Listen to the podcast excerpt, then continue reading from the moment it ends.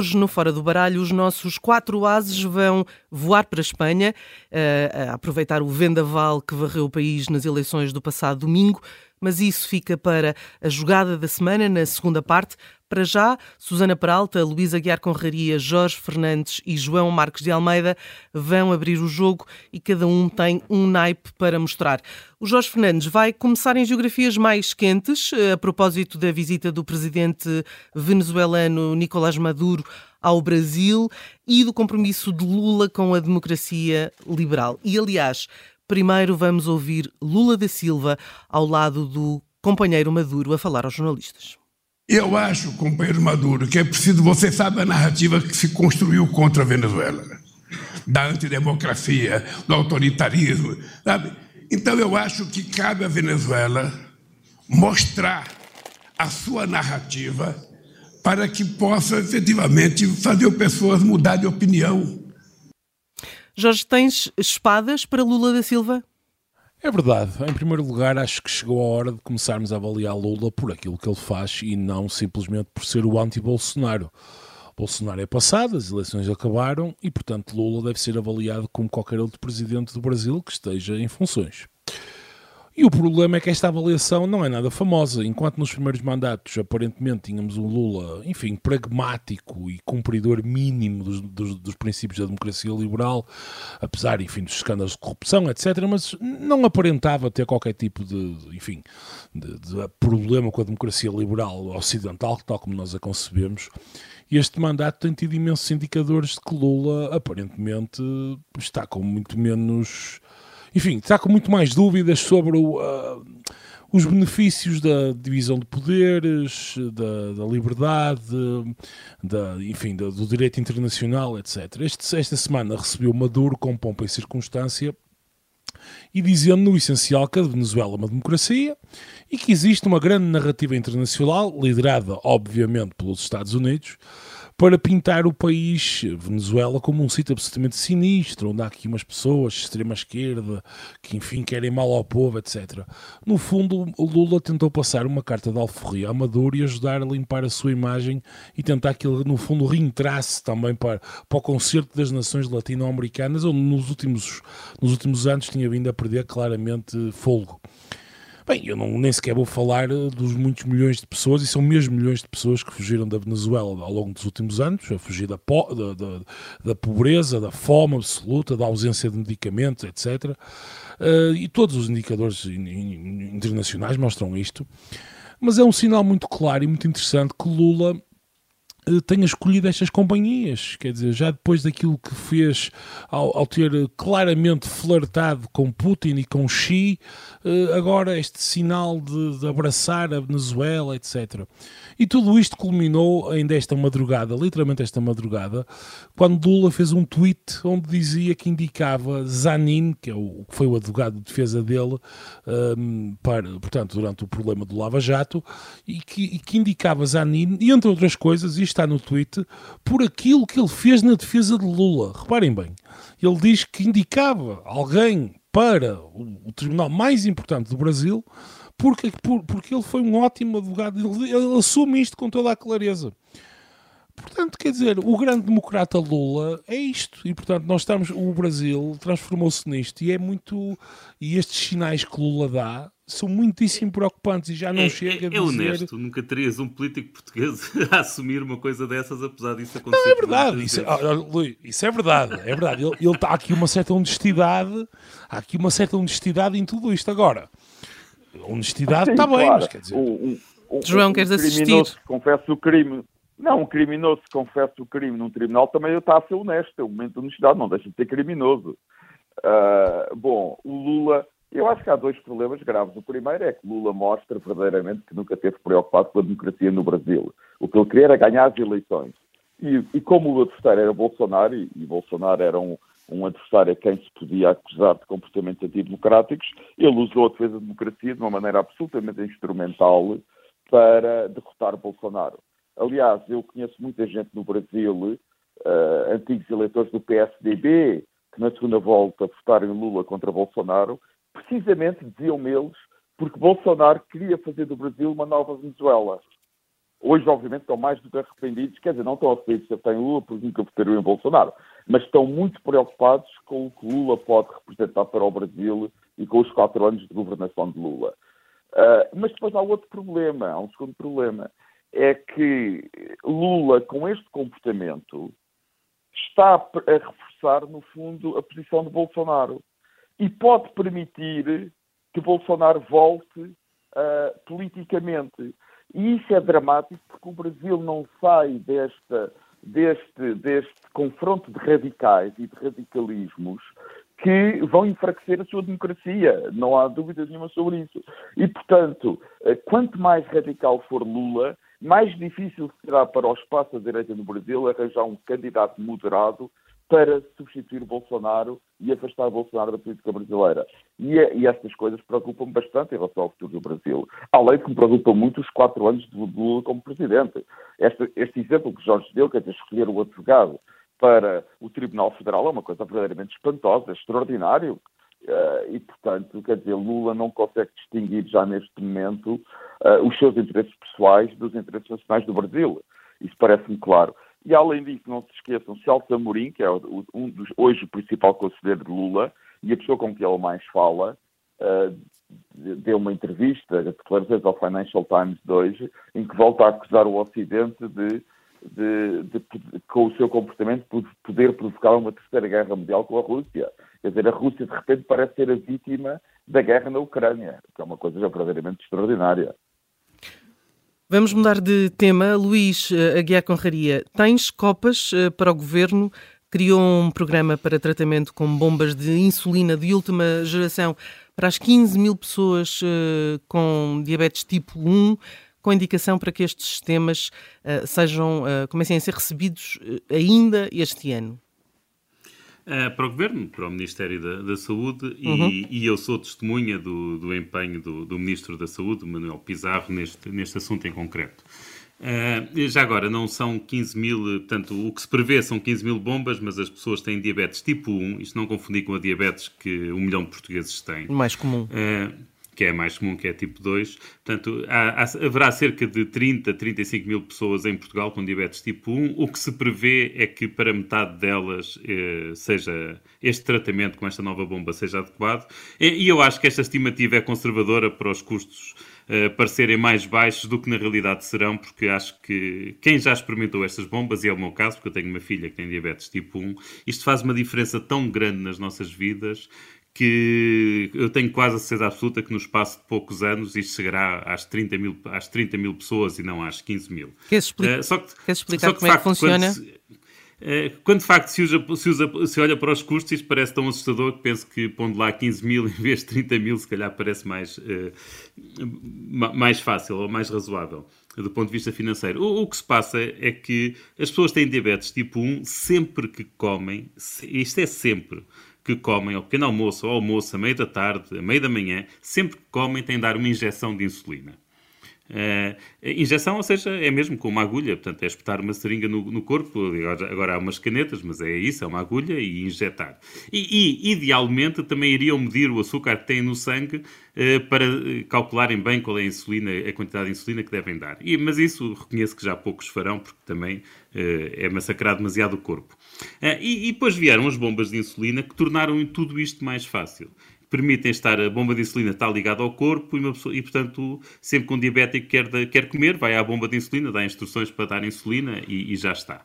Apenas tem de mudar de catéter 3 em 3 dias. E, mas as novas bombas, as últimas bombas que saíram, foram aprovadas em Portugal para há cerca de ano e meio, dois anos, eh, são mais inteligentes do que isto e substituem as pessoas Uh, e, portanto, permitem que, o, que, uh, automaticamente fazer correções de acordo com o açúcar que, uh, que, as pessoas têm no sangue. Portanto, quando as pessoas estão a ter, têm os seus níveis de açúcar a, a, subir, estas bombas movidas a inteligência artificial automaticamente dão, dão insulina e, portanto, previnem as hiperglicemias. Ora, o, o, problema dos diabéticos quando têm açúcar, níveis de açúcar muito altos é que têm todas aquelas consequências de longo prazo, cegueira, necessidade de transplantar rins, uh, e, e, coisas assim. E por outro lado, quando os valores caem, os valores do açúcar caem, as bombas de insulina interrompem a administração, estas bombas da última geração interrompem a administração de insulina e, portanto, conseguem evitar as hipoglicemias, estas quebras do açúcar. Portanto, isto veio facilitar imenso a gestão, veio, eh, veio permitir que, que estes valores extremos, de valores muito altos e muito baixos, sejam automaticamente corrigidos pelas bombas, que fazem um trabalho muito, menor, muito melhor do que nós.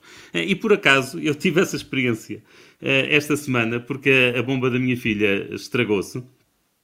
Uh, e portanto, durante dois ou três dias eu tive de regressar ao sistema antigo. Epá, e bastou ter de regressar ao sistema antigo para ontem já não ter dormido nada, porque às duas da manhã estava com uma hiperglicemia, tive de lhe dar insulina. E depois, como dei insulina a mais, às quatro da manhã estava com uma hipoglicemia, tive de lhe dar sumo. Epá, e a minha vida era isto, e foi isto durante muitos anos. Durante quatro ou cinco anos, em que diria que três, quatro vezes por semana eu tinha de me levantar duas vezes, eh, ou duas ou três vezes à, noite para, para tratar dela, e com esta nova bomba isto desapareceu. Eu, eu posso. Uh, e pronto, deixa-me só, só. Sim, concluir. sim, termina, Luís, termina, desculpa. Só aqui concluir. Portanto, isto, neste momento, estas bombas já são fornecidas pelo Sistema Nacional de Saúde, mas são fornecidas a muito poucas pessoas. Uh, outras pessoas, como eu, pagam-nas e, portanto, compram-nas fora do SNS e, e, e, custa mais de 300 euros por mês, portanto, isto está, não tem acesso poucas pessoas têm acesso a isto, felizmente eu tenho. Uh, e pronto, e portanto, este programa de, que, que permite alargar uh, a toda a gente, e espero que nos, no prazo de 4, 5 anos seja alargado a toda a gente, acho que é mesmo muito bem-vindo. E quem a tem, sabem que elas são custo, custo efetivas, portanto, valem claramente o dinheiro que, que se pagam. Uhum. João? João Marcos Almeida. Eu só queria, eu, só, eu, eu queria assistir o Luís, mas queria dizer uma coisa. Um, acho que se, se, é verdade que o governo uh, está preocupado em gastar mais e, e, anunciou 15 mil em vez de 30 mil, acho que isto é o género, é o, é o caso típico em que a despesa pública é bem gasta, deve haver despesa pública, e sinceramente acho que o governo devia gastar e, e, e as 30 mil e ajudar qualquer pessoa que tem que tem este problema, porque, quer dizer, é isto que compete verdadeiramente a um governo, é ajudar pessoas com estas dificuldades e é para estes casos que, deve, que os governos devem usar a despesa pública. Seguramente que a despesa pública é muito mais mal usada e não é por passar de 15 para 30 mil que, que, que as contas públicas vão, vão ter algum problema. É, não é muito, muito rapidamente. Um, eu, eu queria só dizer que o Luís Aguiar Correria tem sido uma voz, escreveu várias vezes sobre esta questão da, diabetes tipo 1 e da importância destas bombas, e eu acho que isto é muito importante de, de assinalar pelo seguinte: ou seja, sempre que nós temos pessoas com voz no espaço público que falam na primeira pessoa, neste caso, enfim, no caso, a filha do Luís, que é menor, e por isso, como ele aqui disse, ela é que acorda de noite, etc. Um, acerca dos seus problemas de saúde e outros, isto é um ótimo exemplo isto mostra a importância da representação. Ou seja, muitas vezes estes, estes problemas que no fundo são uh, estatisticamente pouco, pouco significativos, ou seja, não, não, uh, e que não ficam muitas vezes no silêncio e ter, termos vozes públicas com a pesa do Luís a, a, fazer este trabalho também, também, enfim, eu gosto de acreditar que contribui, é muito importante para a sensibilização, não deixar estes problemas e a doença tem um grande estigma na nossa sociedade e não deixá-la na, na sombra. E pronto, e então deixava aqui esta, este, este elogio ao meu colega daqui da, da, mesa, da mesa de cartas. Jorge. Eu, eu quero, eu junto-me aqui ao que a Susana, o Luís e o João disseram, acho que isto é são verdadeiramente boas notícias e devemos elogiar o governo quando de facto há motivos para isso. Isto sem dúvida, é aquele tipo de coisas podem, no papel, parecerem, parecer absolutamente menores, mas são muito importantes e podem fazer toda a diferença na vida, quer das pessoas que infelizmente têm, sofrem estas doenças, quer das, das suas famílias, e portanto isto é uma ótima notícia. Uhum. Luís, querias eh, acrescentar? Deixa-me só, só, só, aqui uma coisa porque, para responder ao João, eh, para, para as pessoas que não ficarem com uma ideia errada. Há um problema, quer dizer, há um problema logístico eh, uma pessoa uh, adotar esta bomba exige treino, exige treino de alguns dias. Uh, e, portanto, não há recursos humanos para, uh, para dar as 30 mil bombas no mesmo ano. Ok? Portanto, isto de facto tem de ser faseado e, portanto, isto também justifica que, que as coisas sejam feitas ao longo de alguns anos. Mas sim, eu não tenho dúvidas que chegarão às 30 mil pessoas, mas sim, mas não, não quer dizer, não havia. Não, não há capacidade logística de o uhum. fazer no, no, em um ou dois anos. João Marcos Almeida, tens um rei de ouros para o Benfica, que se sagrou campeão nacional, e antes de mais tens um cartão branco pelo fair play, já que não és benfiquista. Não, não sou benfiquista e, e, e, e, obviamente como portista não gosto do Benfica, é o grande rival do Futebol Clube do Porto. Espero que os portugueses não levem a mal, mas é o Benfica o grande rival do Futebol Clube do Porto. Mas, mas, mas, mas quero deixar eu todos os anos gosto de fazer. Eu levo a mal, pá. Eu levo a mal, que eu vou jogar sábado com. Nós vamos jogar domingo contra o Porto na final da taça, portanto o grande rival agora é o Braga. Pá. O Braga, é verdade, é verdade. O Braga cada vez é mais um rival importante, mas eu tenho mais simpatia pelo Braga do que quer pelo Benfica, quer pelo Sporting, posso-te garantir. Bom, mas aqui o que interessa agora é o Benfica. Um, e acho que no fim do campeonato os rivais devem dar os parabéns a quem ganhou. O Benfica mereceu ser campeão, Uh, foi durante a época a melhor equipa, a equipa mais regular, e acho que os esportistas devem dar os parabéns ao Benfica. Uh, e agora é pensar no próximo campeonato, mas, mas, mas acho, acho, que é, e acho que é importante porque o futebol em Portugal está-se a tornar um, um, uma coisa demasiado radicalizada, um bocado como a política em todo o mundo, que, que é preocupante. Uh, e, os, e, por exemplo, programas de futebol são as coisas são os piores exemplos de emissões de televisão que há em Portugal. Ninguém com um mínimo de, de, de, de sanidade mental pode ver aqueles programas. Uh, e acho que é bom moderar o discurso e, no fundo, o futebol é apenas um desporto. E há sempre quem, quem ganha e quem perca. E, e, normalmente, no fim do campeonato, quem é campeão merece ser campeão. Foi a melhor equipa durante o ano e este ano foi o Benfica. Foi a melhor equipa e eu, como portista, quero deixar os parabéns ao Benfica. Uh, uma saudação especial aos meus amigos benfiquistas, como eu sou de Lisboa, portanto tenho imensos amigos benfiquistas e sei que eles estão felizes e, e celebraram o campeonato e acho muito bem que eles sejam felizes, também ficam no Porto ganha, mas este ano foram eles e, e parabéns. Uhum. Não, eu, eu, acho é um bocado estranho para mim em cinco minutos ser elogiado o governo e o Benfica, mas, mas na segunda parte, quando, na segunda Estás parte, a ficar doente, João. A direita e a esquerda em Espanha, eu, o quê? Estás a ficar doente, isso não pode Exato. ser. Dizer bem do Benfica e do governo. Não, não, não. Aliás, Vamos passar a já... as expectativas eu, para o jogo do domingo. Pá. Nós temos que avançar e vamos passar.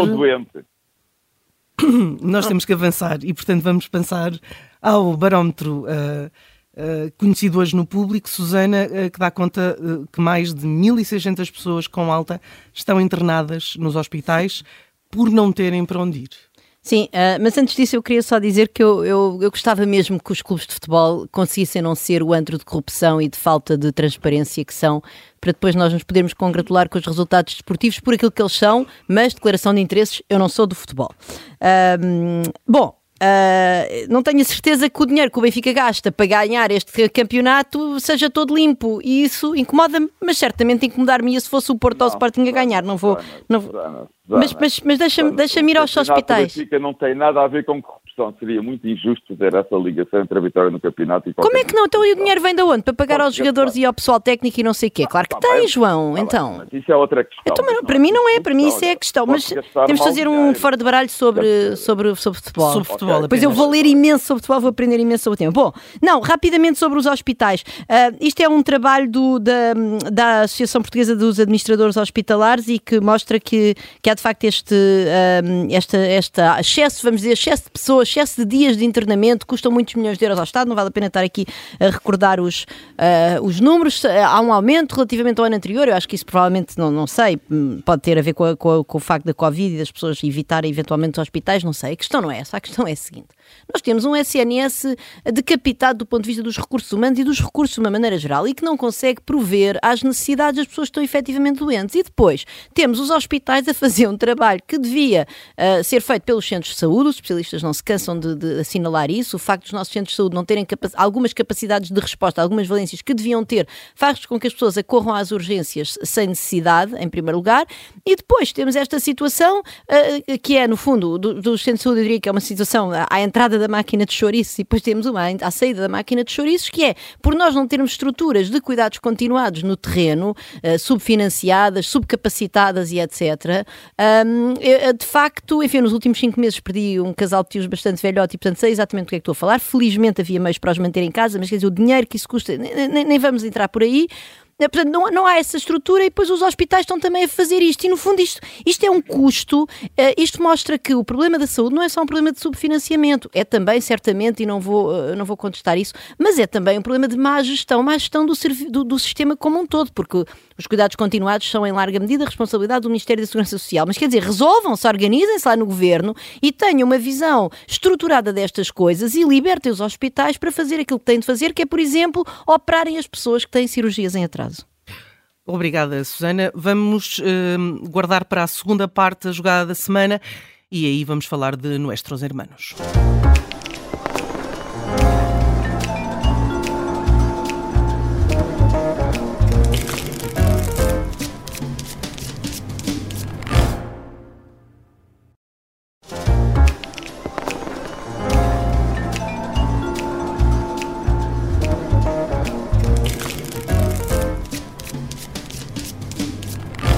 Fala-se em descalabro do Partido Socialista Espanhol e do Primeiro-Ministro Pedro Sánchez nas eleições municipais e regionais de domingo e de como o PP arrasou e multiplicou o poder territorial.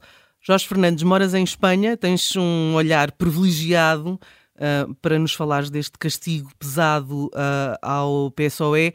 Nas 12 regiões que foram a votos, o PP governa agora 9, teve maioria absoluta em Madrid.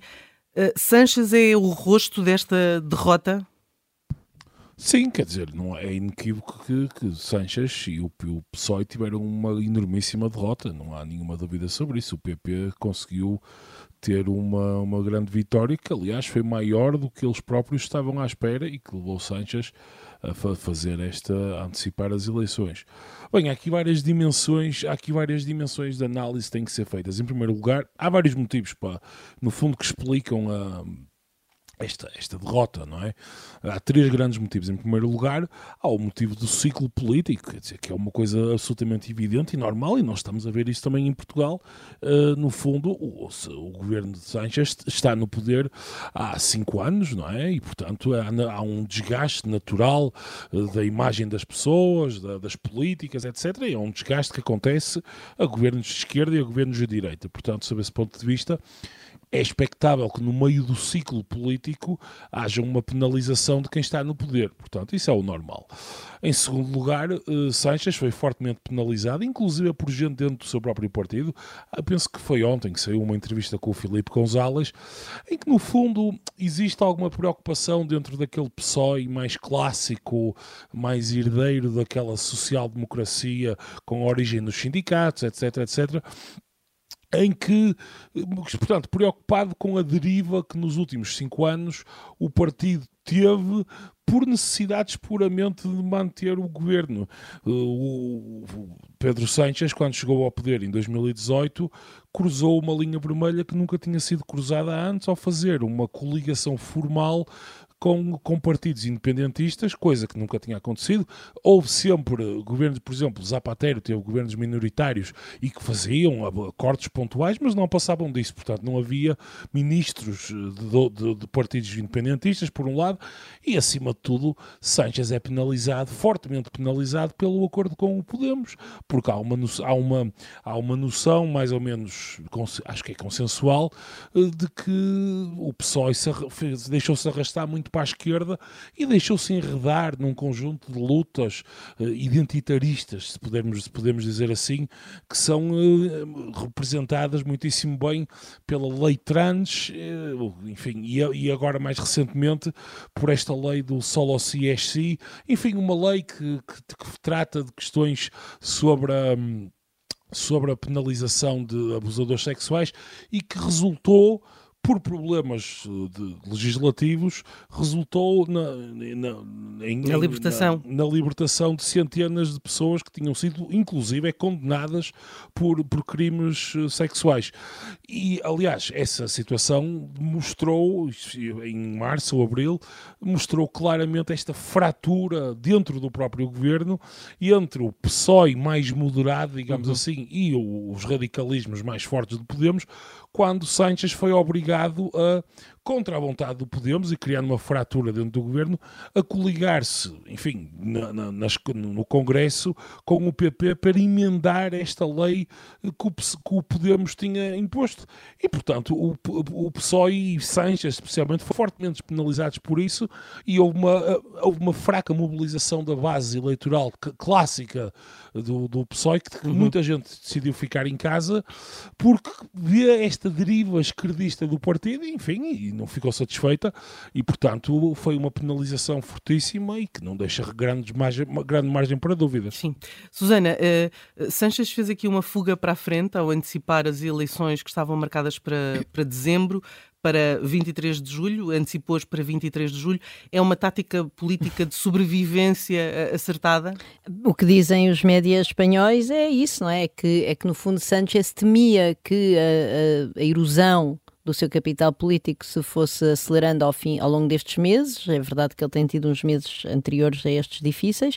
E agora, ainda com o elan da direita da, da, da vitória um, nas, eh, da vitória nas eleições, eh, nas eleições autonómicas, um, de, no fundo ele temia que houvesse aqui um barulho mediático gigantesco à volta disto e que ele, e ele assim condicionou, condicionou a agenda mediática. Portanto, essa parece ter sido a intenção de Sanchez e é isso que os média uh, espanhóis dizem em uníssono. Mas, uhum. uh, mas quer dizer, agora, se isso é ou não é uma tática ganhadora, para já, eu acho que o Jorge é mais competente do que eu para avaliar isso. e eu acho, talvez. E eu acho que nós também nunca vamos saber, não é? Porque o contrafactual disto, uhum. ou seja, faltam vários meses. Por outro lado, é preciso também lembrar que daqui a um mês exatamente a Espanha assume a presidência da da, da, União. da, União. Europeia e, portanto, é provável que isso, enfim, que haja algum debate em torno disso. Espero eu, enquanto europeísta, que haja algum debate em torno e que, e que, no fundo, não estejam completamente fechados no debate interno das eleições. E, portanto, avaliar, chegados ao outono, o contrafactual daquilo que teria sido, senão eu, eu acho que é quase impossível, mas enfim, o Jorge é mais competente do que eu para. Não vão estar completamente fechados no, dentro do debate nacional. Não, o que é, o que é catastrófico, claro, não é? O que é, o que é perfeitamente catastrófico. Não, eu, por acaso, eu, eu posso dizer, eu aqui eu aqui, quer dizer, discordo um bocadinho da Susana e do, e do Jorge, e, e, o Jorge implicitamente, a Susana um, um bocadinho mais explicitamente. Eu acho que o Seixas fez muito bem em antecipar as eleições. Eu não disse, eu não, eu não disse que ele não fez bem, sim, João. eu sei, eu ah. sei.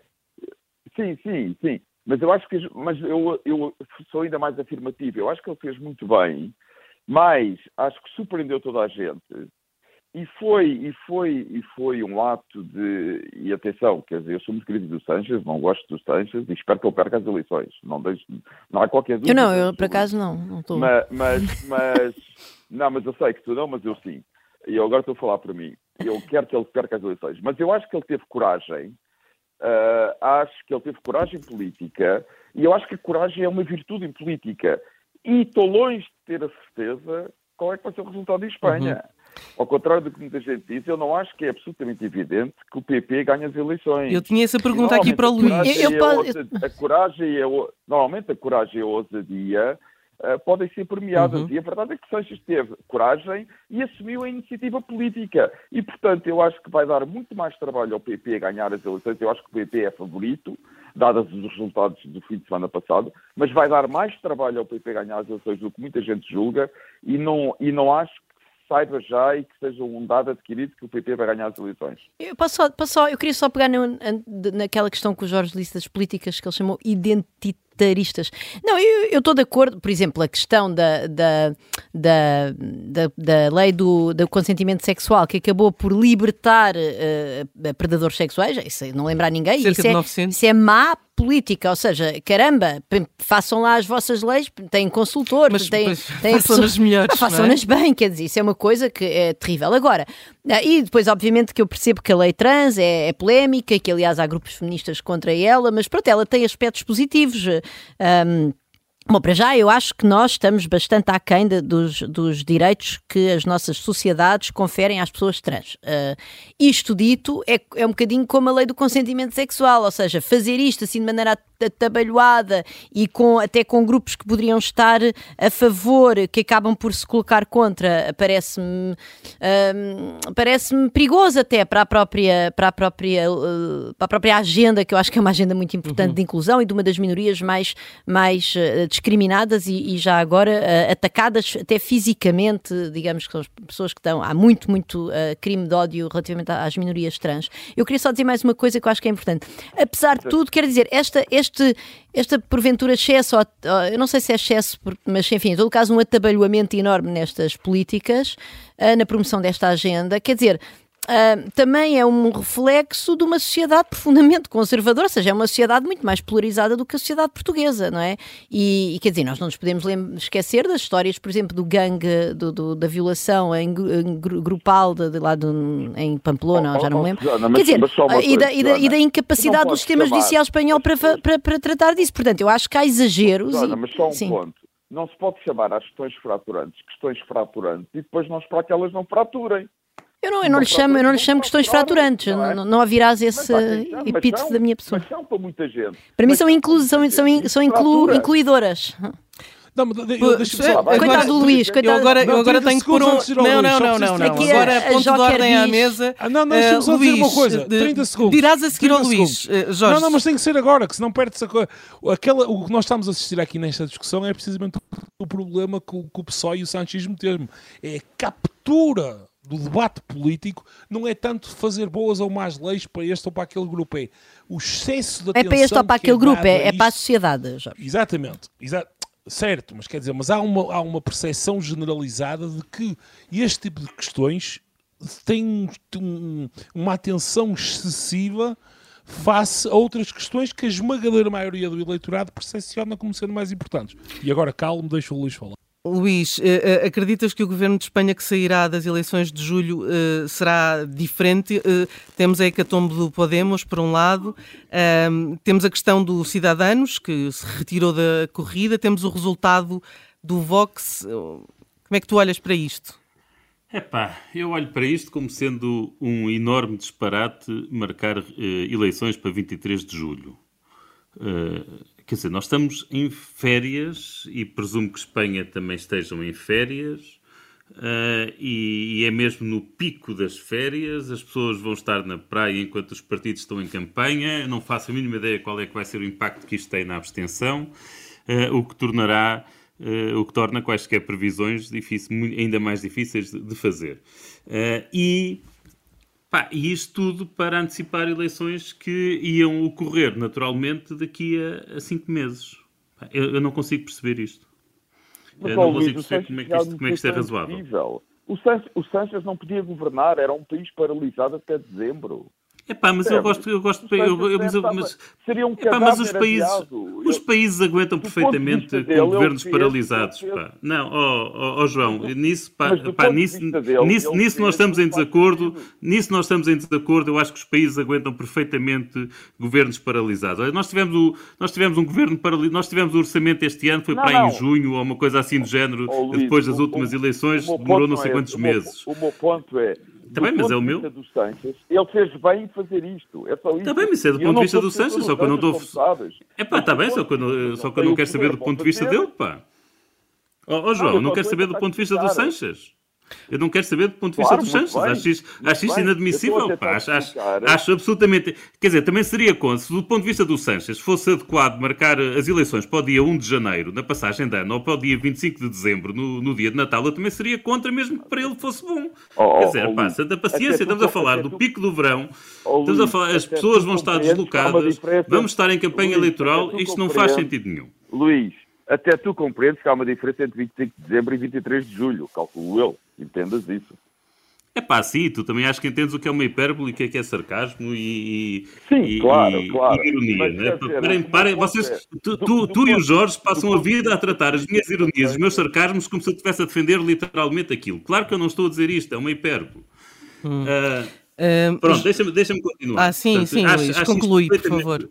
Acho isto perfeitamente absurdo marcar eleições tão eh, para esta altura e ainda por cima falar de. Estamos a falar de cinco meses. Epá, se, se estivéssemos a falar daqui a dois anos, pronto, ainda valia a pena. Agora, isto, não, não, não entendo. Uh, o que eu aqui, o que eu gostaria que saísse destas eleições, caso o PP ganhe, uhum. caso o PP ganhe, uh, é que uh, a esquerda facilite um governo do PP sem o Vox. E espero que isto sirva, e caso isto aconteça, espero que isto sirva de, li de lição ao Partido Socialista em Portugal. Nós já vamos aí, porque não, nós... não, não, vamos Posso... gastar essa cartada já, porque tenho isso Epá, mas... Eh, preparado aqui uh, para vocês depois. Deixa-me só uh, uh, olhar para esta questão do Vox. Falavas do Vox através de acordos com o PP, um, pode chegar a mais governos regionais. Epá, eu tenho, eu, eu tenho pena que isso aconteça. Tenho pena que isso aconteça. Acho que, acho que faz sentido que os partidos democráticos uh, se entendam de forma a, a, manter não democráticos fora do, dos governos. O, Sanchez já tinha proposto isso na altura do Pablo Casado, como se recordam, não é? De se abster, no, no governo já não me lembro qual, uh, Castilha, Castilha e León. Era uma qualquer. Para, para abster-se para viabilizar um governo sem o Vox, mas exigiu em troca que ele rasgasse os outros acordos, todos que já tinha com o Vox, e aí a senhora Ayuso, não é verdade? Hum mas concordam não, mas que este PP. Estes acordos têm de ser feitos para o futuro. Não dá, eu, não dá para agora para incluir os acordos do passado. Este, concordam que este PP não tem um, um, constrangimento em relação à Vox? Tem menos do que tinha com o casado, uhum. isso parece-me evidente. Essa foi a luta ah, interna sim, dentro sim. do PP, não é? Foi por isso que o casado eu, eu, foi a vida dele. Desculpa, não, Jorge. Eu acho que esta questão, acho que esta questão que eu, eu concordo com o Luís, acho que o cenário ideal seria um governo PP, se o PP ganhar, é o cenário, o ideal seria o PP completamente não dependente do Vox. Aliás, se o PP tivesse que ganhar, o ideal seria ganhar com maioria absoluta, porque assim libertar-se-ia definitivamente do Vox e poderia fazer, enfim, uma, uma política eventualmente até um bocadinho mais centrista. Agora, nesse cenário, que apesar de tudo acho improvável, acho que o PP não, não, quer dizer, eles nem vão pensar duas vezes, acho que isso é a possível, é uma não questão, eles, eles fazem uma coligação com o Vox e pronto, é o que é. Ó, oh, posso dizer uma coisa sobre claro, João. esta questão toda? Uh, que é os populismos radicais. Quer dizer, e nós temos que nos lembrar que eles apareceram, quer à esquerda, quer à direita. O populismo radical não é um problema de direita. É um problema da esquerda e da direita, como nos lembramos. Aliás, começou até, de certo modo, começou à esquerda nos países do Sul, com a crise financeira do final da primeira década deste século. Uh, em Espanha com o Podemos, na Grécia com o Siriza. Sim, Eu agora com a implosão do Podemos, isso fica mais ou menos arrumado, não? Pelo menos para, por uns tempos. Mas, mas Luís, deixa só acabar. Eu acho que há aqui um ponto. Por vezes nós, as pessoas que ligam mais à política e que se preocupam mais com questões ideológicas e questões de princípios políticos, uh, levamos mais a sério os partidos radicais do que o eleitor comum. O que me parece que acontece na Europa, quer com os partidos mais radicais de esquerda, quer com os partidos mais radicais de direita, é que os eleitores comuns. Há, há, uma, há uma curiosa mistura no eleitorado europeu que é, por um lado, são moderados, não é? E se calhar por serem moderados não se assustam que um partido radical possa ir para o governo como partido minoritário. Como assim? E a verdade é que nós já temos tido vários partidos radicais no governo. Uh, à esquerda tivemos o Siriza na Grécia, que se moderou no governo. À direita uh, também tivemos o Podemos no governo em Espanha, não se moderou nesse caso. Uh, à direita temos um governo de direita populista no poder na Finlândia, como parceiro minoritário. Em Itália tivemos quer um governo de esquerda radical, o Movimento Cinco Estrelas, quer agora um governo da direita populista de Meloni no poder. Portanto, eu acho que estas coisas vão acabar por acontecer. E aqui o ponto é, uh, o eleitorado vai penalizá-los ou não. E, portanto, esses partidos têm duas hipóteses ou continuam a ser radicais e, e depois são penalizados pelo eleitorado, ou se, se se moderam, podem não ser penalizados pelo eleitorado. Agora, a mim o que me parece, quer dizer, não vale a pena, podemos falar em cenários teóricos e ideais, muito bem, mas quer dizer, a política é uma coisa muito prática. O que me parece é que se o PP ganhar, o próximo governo de Espanha vai ter o PP e o Vox. E depois vamos ver, tal como o, o atual tem o PSOE e o Podemos o Podemos, vamos ver o que é que os espanhóis depois vão dizer do Vox depois do Vox estar no governo. Hum. Não sei o que é que vão dizer. Possivelmente não voltam a votar no Vox. Se eles estiverem mal, não voltam a votar no Vox. Ótimo. Se o Vox moderar, se calhar voltam, voltam a votar no Vox. Mas o, o problema do Podemos foi não se ter moderado. Como? O, o problema do Podemos foi não se ter moderado aparentemente não se moderou. Embora eu concorde com o que o Jorge disse na sua intervenção inicial, que há outros problemas, houve outros, houve outros erros cometidos por, por Sanches, sobretudo as coligações parlamentares com partidos separatistas e, sobretudo, o Partido Vasco, não é? Que é uma coisa muito complicada em Espanha. Uh, agora, o Podemos não se moderou, ao contrário, por exemplo, do Siriza, que se moderou. É verdade que perdeu as últimas eleições na Grécia, mas continua a ser o principal partido de centro-esquerda, continua à frente do PASOK, e moderou-se. O Podemos não se moderou. Vamos ver o que é que vai acontecer com os partidos de direita populista depois de passarem pelo governo. Agora, me parece é que é inevitável que em muitos países europeus eles vão chegar ao governo. Na Finlândia estão no governo, na Suécia fazem parte da maioria parlamentar. Epá, o Siriza moderou-se. O Siriza moderou-se o Siriza moderou-se, mas quer dizer, aquilo teve à beira da ruptura, que chegaram a fazer um referendo em é que a implicação do é referendo é era a saída do euro. É chegaram a fazer um referendo é em que a saída do euro ganhou, que nem sei quais é, é eram as implicações disso para a União Europeia, se não teriam também de sair da União Europeia se quisessem sair do euro, quer dizer. Bom, é, moderaram-se ali in extremis em que pois, no momento em que se iam atirar pelo, pelo abismo, oh, não se atiraram. Oh, oh, Luís, o problema disso é que isso é endógeno, ou seja, esse, esses gestos uh, translocados desesperados todos é endógeno à situação deslocada e desesperada em que a Grécia foi posta, designadamente por responsabilidade das instituições uh, europeias, não é? É pá, não, o Varoufakis era maluco. Não, completamente, isso eu estou de acordo, era, ainda é, ela, ainda é. Mas, oh, mas é endógeno, quer dizer, há uma responsabilidade, desde logo, da é União Europeia, de gerar aquele clima de alarme social na Grécia uh, de uma maneira completamente gratuita, a verdade é essa. Eu não estou a dizer que os gregos não tiveram culpa, atenção, na, na crise, não, enfim, culpa é, não gosto desta palavra, peço desculpa, responsabilidade política na gestão das contas, desorçamentação tudo o que tu queiras. É? Podíamos entrar por esse debate. Agora, a seguir, tu tens eh, eh, instituições internacionais que supostamente vêm salvar, ajudar uma economia a atravessar uma turbulência e, e crias um alarme instituições... social daqueles, é evidente que depois vais pôr malucos no poder. Desculpa lá. Pá, pá, desculpa lá. É... E esses malucos, ao menos, é, pá, olha, ao menos foram votados. Não sei. Não sei, pá, não sei. É. Quer dizer, tu tens, tu, como é que tu podes ser instituições, eh, instituições internacionais aceder às exigências de um maluco não, como há uma, há uma não, desculpa lá, mas, mas, mas, mas o grau... No da casa dava não era piada, era na, no... sua, na sua maravilhosa uh, varanda com vista cima, para a Acrópole. Na... Com a sua. Sim. Vamos passar Aquelas aqui. Maluqueiras, ter uma coisa do, do perfeitamente Vox. loucas, queria ir para os Conselhos Europeus discutir economia. Epá. Já temos pouco ah. tempo e, portanto, agora sim queria perguntar-vos se o cenário. Mal, se o cenário uh, espanhol pode ou não inspirar o PSD e o Chega. Começava por ti, Susana. Acho que são partidos, eh, enfim, eu não, não me vou pronunciar sobre o Chega e, e o Vox, eu, eu, acho que o Vox é fundamentalmente uh, mais um partido muito mais reacionário. Eu acho que não, vou, não estou a defender o Chega muito longe de mim, mas acho que, uh, que André Ventura tem uma natureza mais oportunista do que Santiago Abascal. Na minha percepção de observadora externa, e certamente não sou especialista em ciência política como o Jorge, relativamente ao próprio PP e ao PSD, quer dizer, por exemplo, a grande heroína do PP, que é a Isabela Ayuso, adota muito o discurso uh, que, vem da, que, que, é, que vem da extrema-direita, não é? Que vem do Vox, ou seja, que é muito próximo do Vox. Apesar dela, devo dizer, ter tido uma, uma discussão recente acerca dos imigrantes com a senhora do Vox lá na, na Assembleia de Madrid, que, que teve bem. Mas quer dizer, de resto, o que ela diz das alterações climáticas, o que ela diz da. Ela, ela dizer que, que as alterações climáticas são uma, uma, um movimento de lobbies, não sei o quê, ao serviço da agenda comunista, eu ainda não ouvi ninguém do PSD a dizer isso. Enfim, espero que isso não venha a acontecer num futuro próximo. Estamos mesmo no Sim, final. Portanto, calar. 30 segundos, uh, Jorge. Eu acho que, acho que a situação de Espanha não tem a ver com, com a portuguesa, se, se, quer dizer, uhum. sob nenhum ponto de vista, a sociedade espanhola está muito mais polarizada.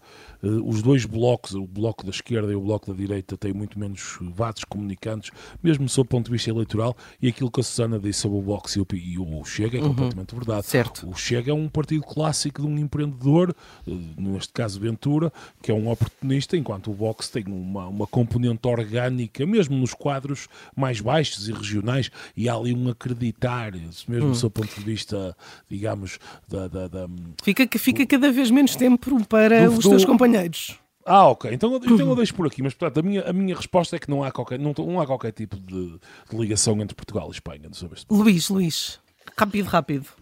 Epá, o que, eu, o que eu vou dizer é o que já há bocado queria ter dito, que é. Mas, mas nem é preciso ir à Espanha, posso ir buscar aqui o caso de Rui Rio. O Rui Rio, nas últimas eleições, disse que viabilizaria um governo PS de forma a que estes não precisassem da esquerda radical eh, para formar o governo. Bem, eu espero sinceramente que o PS aprenda, seja com o Rui Rio, seja com a experiência espanhola, a, a dizer o mesmo em relação ao Chega.